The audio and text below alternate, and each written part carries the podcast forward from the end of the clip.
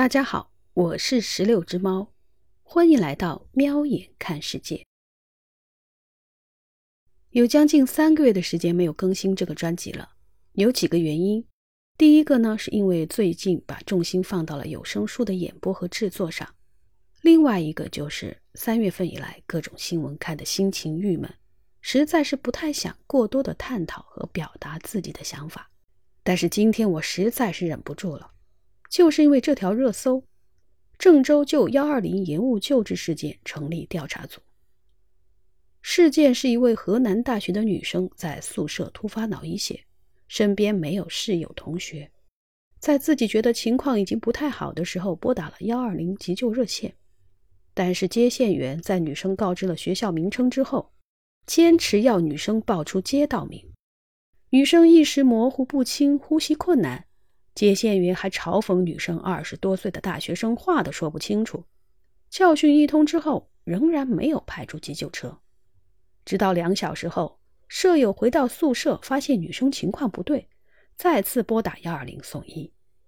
几天之后，女生抢救无效死亡。死者家属一开始并不知道死者曾经拨打过幺二零，后来从死者手机上发现了通话记录。这才要求警方调取幺二零的通话内容，网上才曝光了这一段对话。事件的全貌，您可以去网上搜索，有更全面的报道。我只是想很粗浅的表达一下自己的情绪，真是让人气得脑充血的地步呀！这根本不是一个业务水平的问题，而是一个人性、人心的问题。从接线员的语气里就能很清楚地听出不耐烦和鄙夷。在这个女生生命危机关头，最后挣扎求生的时候，她求助的那个人没有推己及人的焦灼，没有设身处地的仁人之心，只有高高在上的漠视。对接线员来说，这只是每天电话里的一个。我觉得你没什么事，说的那么顺嘴，相信也不是第一次了。在这个事件里，这个接线员究竟要承担什么样的责任，自然会有有关部门的人来认定。我只是希望，以后那些救急救命的电话那头的人，不要再是这种人。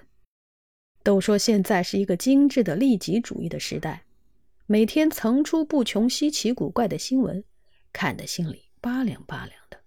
但是早上看到一段某音博主救助孤寡老人的视频。这种博眼球的视频，我会点赞。在这个河南大学女生的事件里，我觉得其实要求不多，只要那个接线员有一点点的善良就够了，这就足以挽救一个生命。但是很多时候，这些人为什么会那么吝啬呢？为什么会那么吝惜自己的这一点点善意呢？